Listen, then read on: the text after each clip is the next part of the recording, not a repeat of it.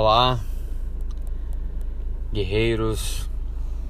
Decidi criar um podcast para que a mensagem do nosso Senhor Jesus Cristo seja levada a outros. E tem estado no meu coração uma um assunto que é questão de como que a gente guerreia, como que a gente luta. Normalmente a gente pergunta para algum amigo: "E aí, como que tá?" "Ah, tô na luta." E a ideia de, de estarmos nesse mundo real e sermos um guerreiro. Quero ler em Efésios 6, a partir do verso 10. Quanto ao mais, sede fortalecidos no Senhor e na força do seu poder. Revestivos de toda a armadura de Deus para poderes ficar firmes contra as ciladas do diabo. Porque a nossa luta não é contra o sangue e a carne, e sim contra os principados e potestades, contra os dominadores deste mundo tenebroso, contra as forças espirituais do mal nas regiões celestes. E ele segue falando no 14: Estai, pois, firmes, cingindo-vos com a verdade, investindo-vos da couraça da justiça calçar os pés com a preparação do Evangelho da paz, embraçando sempre o escudo da fé, com o qual podereis apagar todos os dardos inflamados do maligno. Tomai também o capacete da salvação e a espada do Espírito, que é a palavra de Deus. Com toda oração e súplica, orando em todo o tempo no Espírito, para isto vigiando com toda a perseverança e súplica por todos os santos. E eu estava meditando. Normalmente a gente assiste é, alguns programas, algumas séries de guerra, por exemplo, tem os, os Vikings, Game of Thrones, aí que é, eu ator público estrondoso. E, e eu pensava, assim, eu gosto de praticar né, esporte, já pratiquei boxe. E normalmente o menino ele brinca, né, de brigar, de luta e tal. Mas a ideia não é, é a ideia não é a gente sair brigando né, com as pessoas fisicamente. Como o apóstolo Paulo fala, a nossa luta não é contra o sangue e a carne, ou seja, não são contra as pessoas Existe uma um principado, mundo tenebroso, as forças espirituais do mal que estão por trás de certos comportamentos destrutivos nas pessoas. Então, como que eu posso ser um guerreiro nesse mundo real sem estar tá empunhando uma espada de verdade? Mas é na medida que eu falo a verdade, ou seja, eu coloco o cinto da verdade.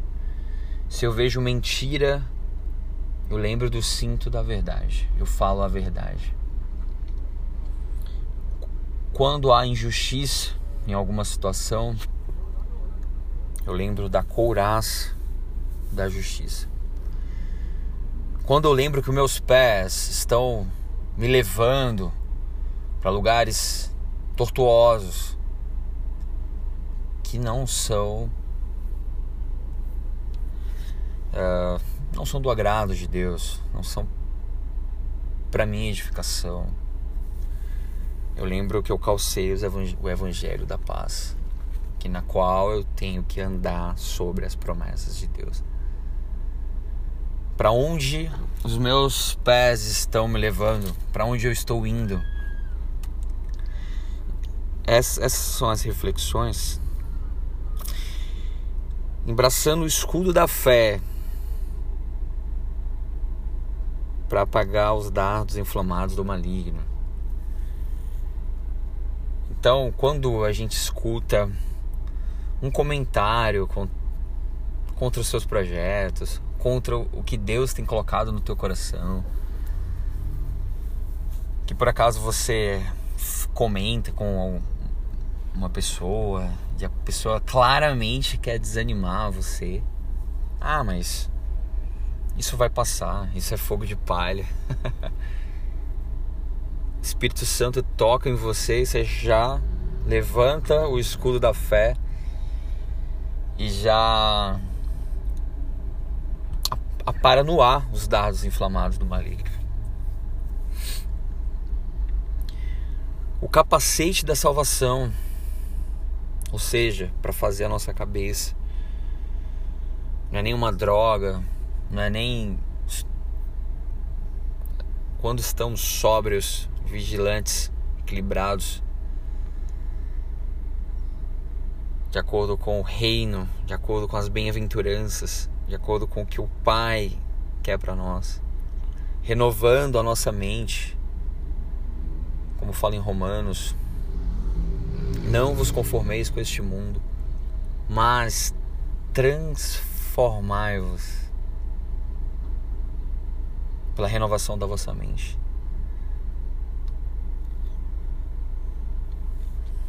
Para que se possa experimentar a boa, perfeita e agradável vontade de Deus. E a espada do Espírito que é a palavra de Deus. Queridos, oração e palavra. A palavra de Deus é que nos alimenta, alimenta o nosso espírito. E isso é o que nos faz um guerreiro do mundo real. Aí você vai estar equipado para resistir, lutar e conquistar. É quando você fala a verdade. É quando você abraça. É quando você dá a palavra de ânimo para aquelas pessoas, aquela pessoa que está triste. Quando você é misericordioso. Quando você fala de amor. Não é quando você é, devolve na mesma moeda ou você você é você leva consigo o mal. Não você vai causar mais estresse. Não. É quando você leva a paz. Aí sim, você é um guerreiro. Aí sim, as, o mundo tenebroso, as forças espirituais do mal, elas vão ter receio e medo de você. Por quê? Porque aí sim você é um guerreiro. Quando você ama, quando você abraça, quando você perdoa, quando você compreende, quando você tem empatia. Ou seja, quando você reflete a luz do Espírito Santo na tua vida e que, eu, que as pessoas elas vejam a nossa luz. E é isso, queridos. A minha oração é para que possamos estar equipados, equipados com essa armadura de Deus em todo o tempo, em oração, com perseverança e súplica. Sejamos a diferença na nossa família, na nossa vizinhança, no nosso bairro. Só basta que uma pessoa se levante para fazer a diferença, para que possamos transformar o mundo com a graça de Deus. Em nome de Jesus. Amém.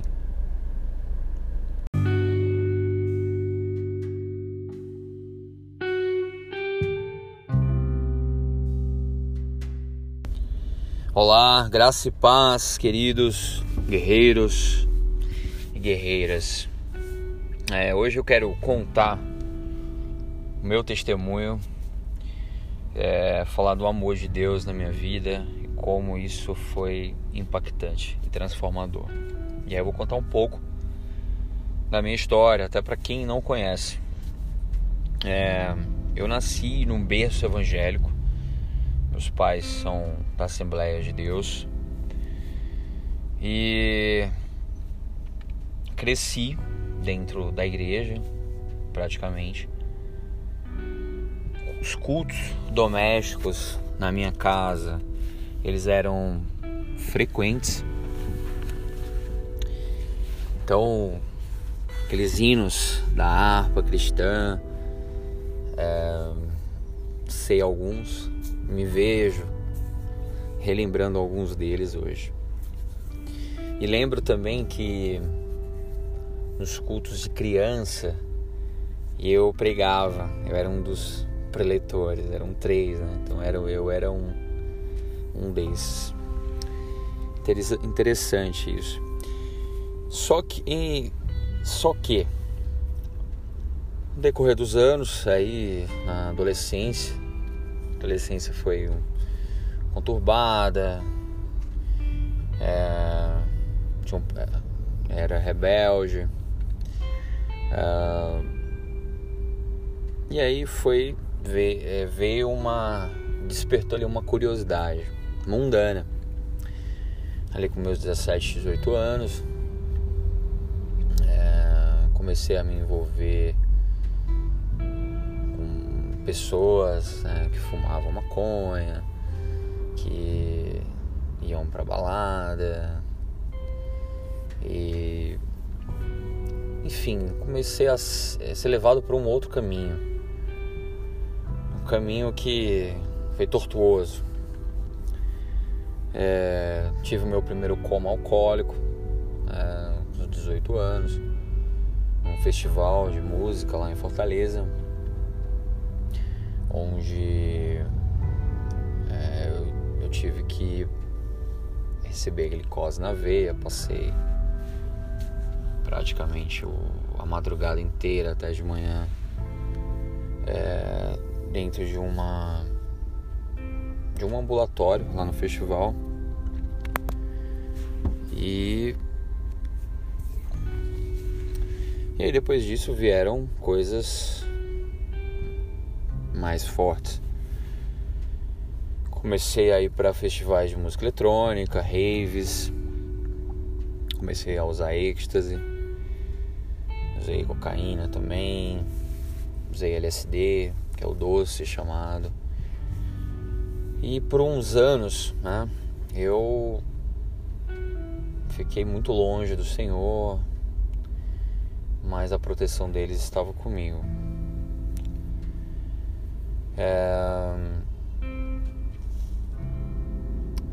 Eu, relembrando a minha história, eu sofri dois, afoga... dois afogamentos. É, uma foi no rio que eu ia me afogando. Inclusive estava até com minha mãe tinha uma correnteza e tal, então me vi em apuros. E uma outra vez foi numa praia, uma ressaca do mar, tinha passado a noite bebendo, tava ali fraco, né? Então fui enfrentar o mar e eu me vi também numa situação de desespero, clamando ali pelo, pelo Senhor. Uma, dentro dessa situação é engraçado uma coisa que eu fui com um colega ali gente foi pra praia e ele ficou fazendo alongamento. E antes de entrar, né? E eu fui direto e tal. E quando eu tava me afogando, eu gritava: socorro, socorro! E ele se alongando lá. Imagina a cena. Hoje a gente ri, né? Mas na hora foi um sufoco. É, eu lembro também, eu sofri duas batidas é, na cabeça um trauma, assim. Não foi tão grave, mas foram foi médio ao ponto de, de ir para o hospital é, com, com, cicatriz, né? E para fazer curativo e pegou ponto. Uma foi quando eu estava com meu irmão, ele estava é, brincando com uma vara de pegar coco. Tal, ela, essa vara ela tem tipo uma foice em cima, tipo um gancho, sabe? E eu tava lá sentado numa mesa estudando e ele escapuliu da mão dele. Ela veio direto na minha cabeça. Desmaiei e tal. E fui pro hospital fazer aquele procedimento lá. Né? Então, os colegas me chamavam de chapéuzinho branco. É, uma outra vez foi. Eu fui é, saltar. Dar um salto na piscina, sabe? de, de mortal para trás. E acabei que numa dessas tentativas eu bati a cabeça na borda da piscina. É, então o que acontece? É, peguei ponto também, né? uma cicatriz aqui. Mas graças a Deus não foi na nuca, não foi tão sério assim. Mas poder se fosse na nuca, claro, né? teria bem mais sério.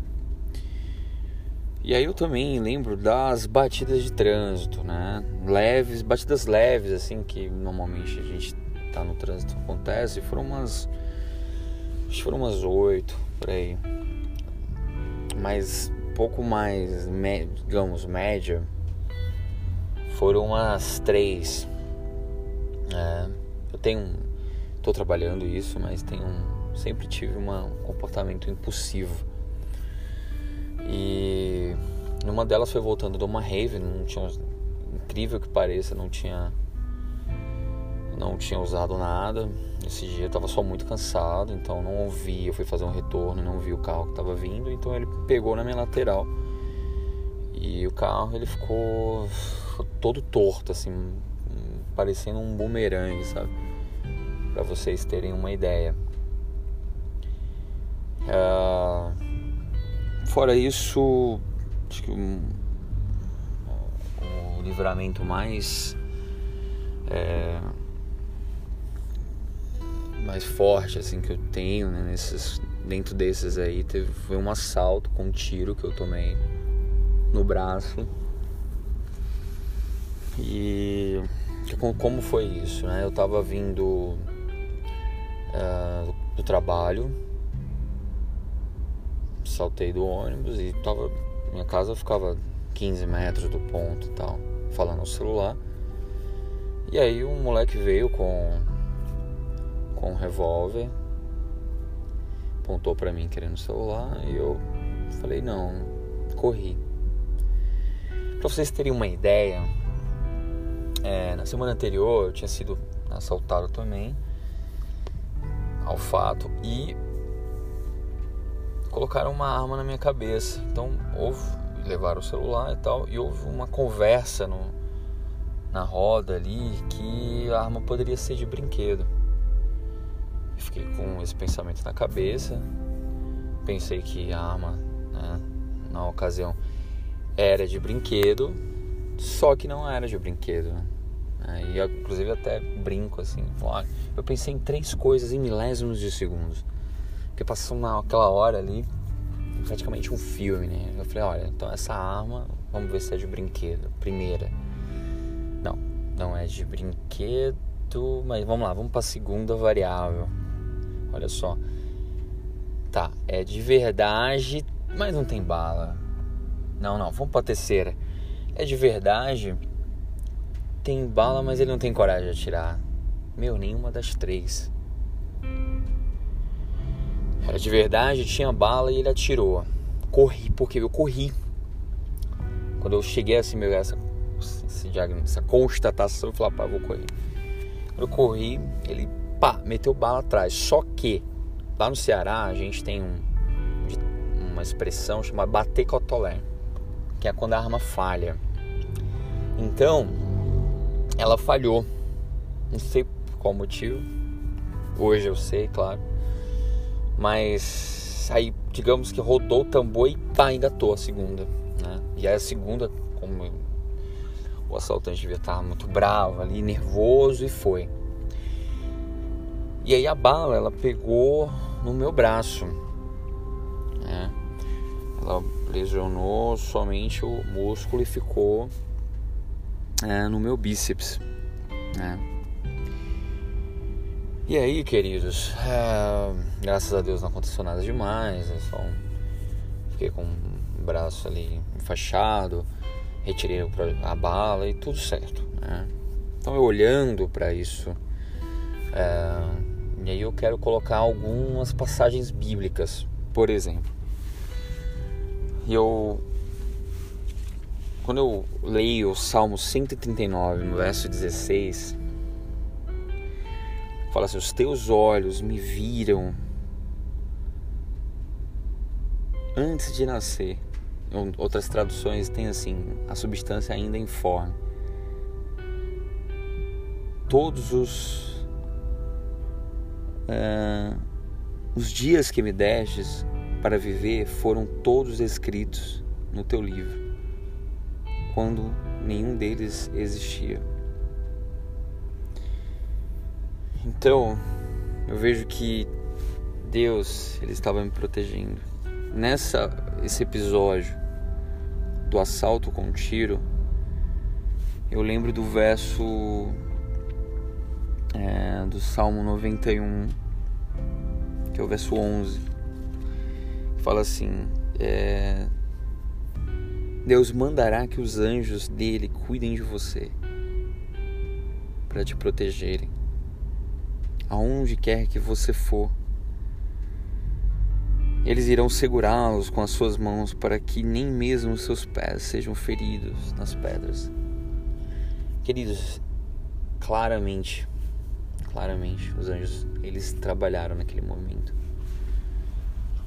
Deus ordenou, sim, que anjos naquele momento fossem lá e colocasse assim, ó, um dedo pá, no cano do revólver para que essa bala ela atingisse o, o meu braço somente. Eu estava conversando hoje, inclusive, com um médico.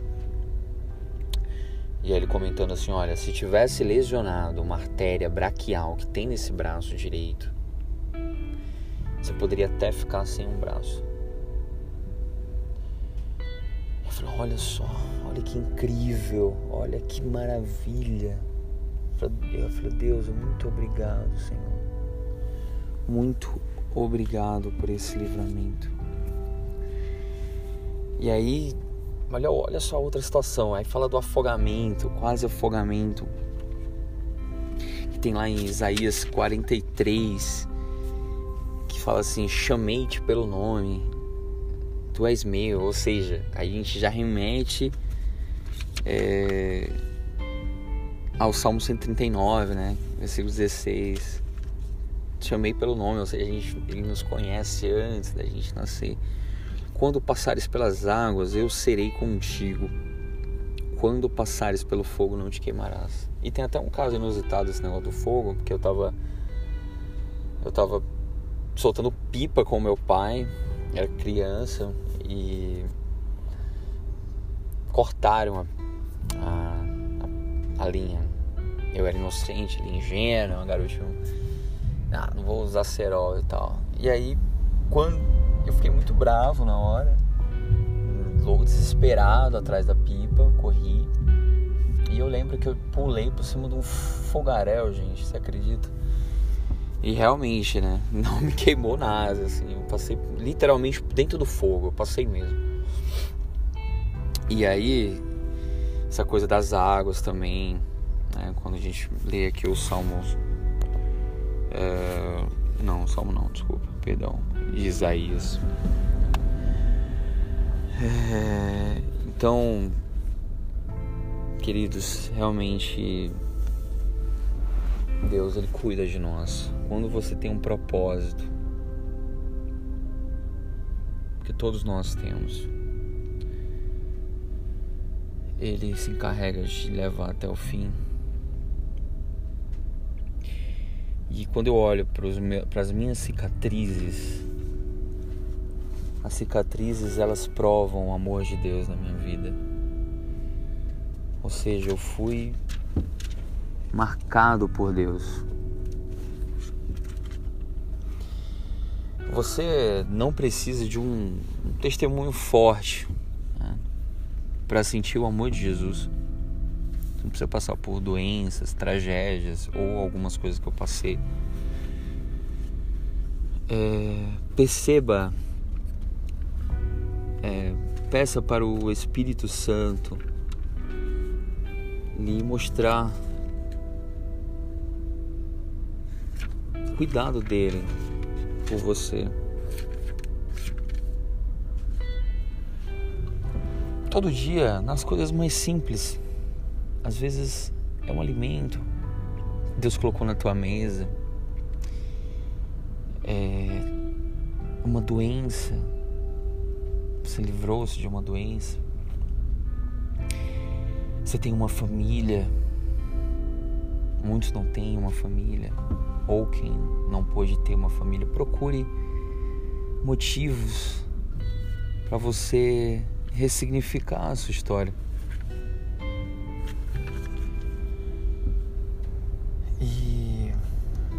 Eu passei por tantas coisas, é, tantas situações. Eu lá em Fortaleza também. Cheguei a casar, me divorciei. Tenho uma filha que mora lá. E tô aqui em São Paulo. E hoje eu vejo tudo isso.